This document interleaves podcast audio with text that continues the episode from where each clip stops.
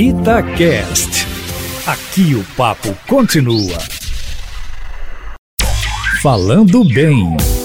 Respondendo à pergunta do nosso caro Ricardo Amorim sobre a questão do plural das palavras terminadas com Z, nós temos uma explicação muito simples e muito importante para que possamos entender definitivamente.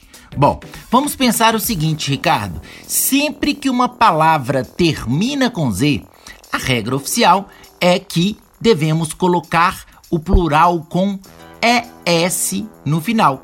Então você falaria, por exemplo, gravidezes, narizes, matrizes e seria considerado adequado. É muito interessante porque algumas palavras, como gravidezes, por exemplo, são palavras que nós não estamos acostumados a utilizar com muita frequência no nosso cotidiano. E aí elas podem sim soar estranho. Mas é interessante que saibamos que a língua oferece sim esse recurso.